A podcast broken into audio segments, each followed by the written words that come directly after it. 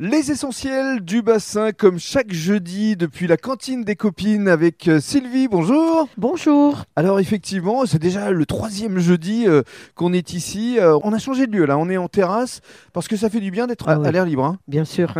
Parmi les fleurs, les arbres Et le Bouddha, et le Bouddha. qui vous est Qui si nous cher, porte chance. qui vous rend zen.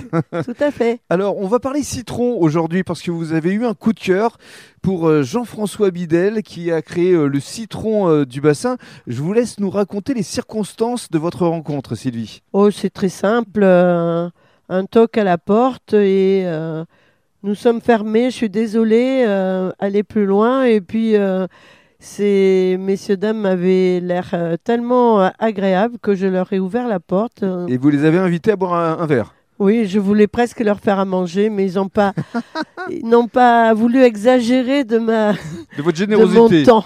Voilà, et j'ai trouvé que en parlant, on a, on a parlé. euh, il était très intéressé par l'arbre qui était euh, à l'entrée Mhm. et qui, me dit-il, faisait triste mine. Et donc, euh, ben, quelqu'un qui dit ça, c'est un passionné. Bien sûr. Donc, c'est euh, c'est quelqu'un qui me ressemble. Par la suite, vous vous êtes euh, revus. On s'est revus pour euh, les 80 ans euh, de sa belle-mère, qui, je pense, se sont très bien passés. Mhm.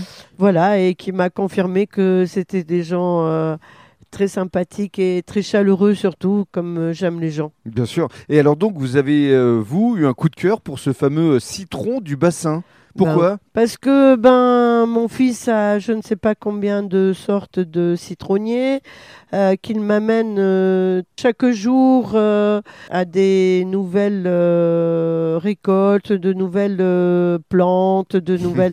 Donc je suis vraiment investie aujourd'hui dans ces arbustes. J'aime de plus en plus la nature et c'est Enfin, le citron, les, les arbres fruitiers, c'est un autre univers. Et puis, euh, ça va faire partie d'un projet futur. D'accord. Ok, on va pas essayer de déflorer euh, effectivement euh, ce projet, mais on va peut-être donner la parole à, à Jean-François Bidel, parce qu'effectivement, c'est de lui dont il s'agit que vous souhaitiez mettre à l'honneur aujourd'hui, Sylvie. Tout à fait. Il faut euh, que l'on se serre les coudes et pour aller plus loin, on a un dicton qui dit seul on va plus vite, mais à plusieurs on va plus loin.